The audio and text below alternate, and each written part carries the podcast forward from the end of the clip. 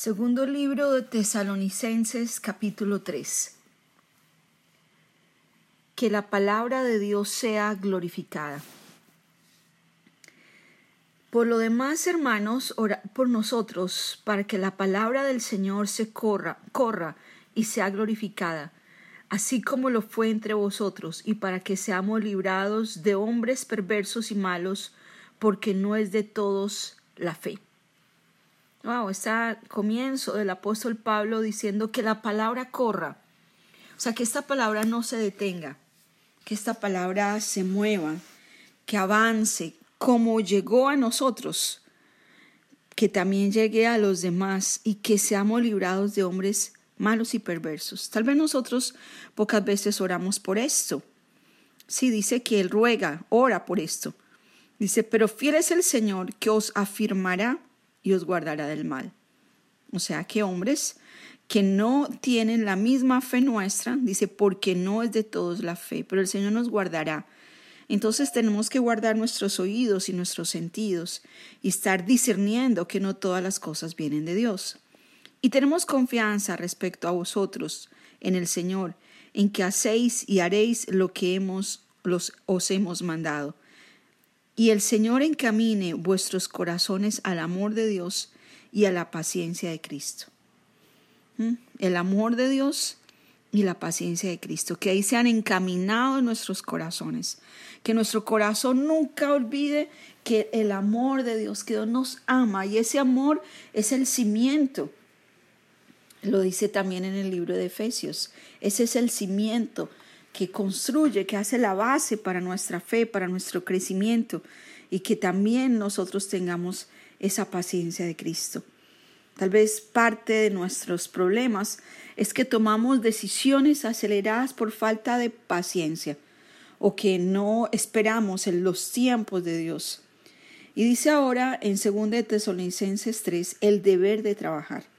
Pero os ordenamos, hermanos, en el nombre de nuestro Señor Jesucristo, que os apartéis de todo hermano que ande desordenadamente y no según la enseñanza que habéis recibido de nosotros. Y está dando instrucciones que os apartéis, o sea, apartarme es tomar una decisión de no continuar con personas, y vamos a decir quiénes son aquellos. Dice, porque vosotros mismos sabéis de qué manera debéis imitarnos pues nosotros no anduvimos desordenadamente entre vosotros, ni comimos de balde el pan de nadie, sino que trabajamos con afán y fatiga día y noche para no ser gravosos a ninguno de vosotros. No porque no tuviésemos derecho, sino por daros nosotros mismos un ejemplo para que nos imitaseis. Bueno, el apóstol Pablo, una de las cosas que habla es no vivir desordenadamente invita a apartarse de los que viven desordenadamente e invita a que lo imiten a Él de cómo Él se fatiga trabajando día y noche. Y a veces pensamos que viene de Dios cuando una persona comienza a vivir escasez por falta de trabajar, por falta de ser diligente.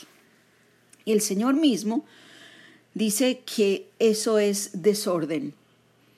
Tal vez hay desorden en nuestras vidas. Tal vez hay desorden en nuestra parte financiera. Y por eso nos invita a ordenarnos. Dice, porque también cuando estábamos con vosotros os ordenábamos esto. Si alguno no quiere trabajar, tampoco coma. Porque oímos que algunos de entre vosotros andan desordenadamente, no trabajando en nada, sino entremetiéndose en lo ajeno. A los tales mandamos y exhortamos por nuestro Señor Jesucristo que trabajando sosegadamente coman su propio pan y vosotros hermanos no os canséis de hacer el bien. Qué tremendo es que la palabra de Dios diga que el que no trabaja, que no coma. Y que nosotros pensamos que merecen compasión aquellos que sencillamente siempre están en necesidad porque jamás han practicado la diligencia, el orden, el trabajo ordenado. Dice, si alguno no obedece a lo que decimos por medio de esta carta, ha de ser señalado, a ese señalarlo, y no os juntéis con él para que se avergüence, mas no lo tengáis por enemigo, sino amonestarle como hermano.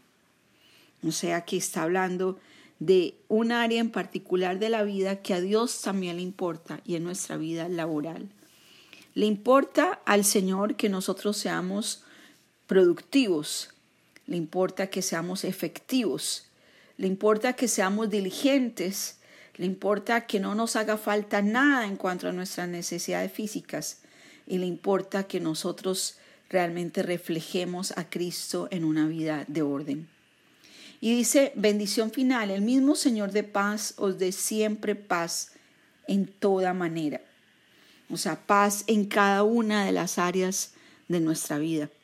El apóstol Pablo decía, bien podríamos nosotros tener este derecho de no trabajar, pero lo hacemos para que nos imiten, para que nos imiten.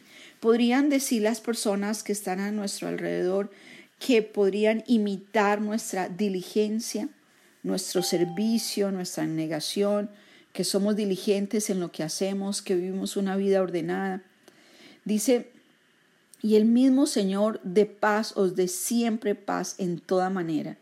El Señor sea con todos vosotros. Las salutaciones de mi propia mano, de Pablo, que es el, el signo en toda carta mía, así escribo. La gracia de nuestro Señor Jesucristo sea con todos vosotros. Amén. Hay parte de lo que dice en este segundo de Tesalonicenses. Dice que Él os ordena, así, así hagáis como os hemos mandado. Y pareciera que el apóstol Pablo y los líderes que lo acompañaban enseñaban para que cada área de la vida de sus discípulos fuera un, er, fueran áreas eficientes, que integralmente sus vidas fueran productivas.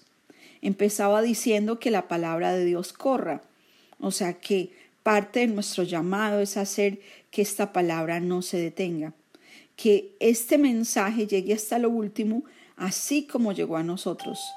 Pero también nos invita a que en cada una de nuestras áreas vivamos con eficiencia y que nosotros reflejemos a Cristo en todo lo que hagamos, en todo lo que producimos y que cuando la gente vea nuestro testimonio, vea que andamos ordenadamente, que nada nos falta, que seguimos los mandamientos y que según esta persona, según el apóstol Pablo, no solo mandaba, sino que exhorta a sus discípulos. La pregunta es, ¿estamos dispuestos a que otra persona como Pablo hable y nos censure y nos exhorte y nos mande en cada una de las áreas de nuestra vida? O decimos, tal vez en esta área de mi vida no te metas. O decimos, esto es mi problema, no es parte de tu asunto. Y impedimos que nuestra vida crezca integralmente porque Dios nos llamó a vivir vidas integralmente efectivas y que no haya nada que falte y según también según de Tesalonicenses Dios quiere que yo sea perfeccionado en todas las áreas que no haya área de mi vida en la que yo esté viviendo deficiencia y le importamos al Señor y le importa nuestro testimonio y le importa que seamos efectivos. ¿Qué tal si le rendimos cada una de las áreas de nuestra vida a Dios? porque en este pasaje dice, para que tengáis paz en todo. Señor, ¿qué tal si le decimos al Señor, Señor, te rindo cada de mi vida a ti, mi vida financiera, mi vida laboral, mis resultados, mi fruto? ¿Qué tal si le decimos al Señor, cada área de mi vida está en tus manos? Y quiero pedirte, Señor, que si hay áreas de mi vida en las que estoy viviendo desorden, me des dirección para que yo pueda hacer lo que es agradable delante de ti. Y no haga yo como tú no esperas, sino que en todo refleje tu gloria. ¿Y qué tal si le rendimos el control de nuestra vida al Señor y le decimos, Señor, yo te necesito. Reconozco que soy pecador, pero tú moriste por mis pecados. También resucitaste. Reconozco que eres mi Señor y mi Salvador y te invito a mi vida para que te sientes en el trono y hagas de mí la persona sana y libre que tú quieres que yo sea. Gracias por entrar a mi vida. Amén. Amén.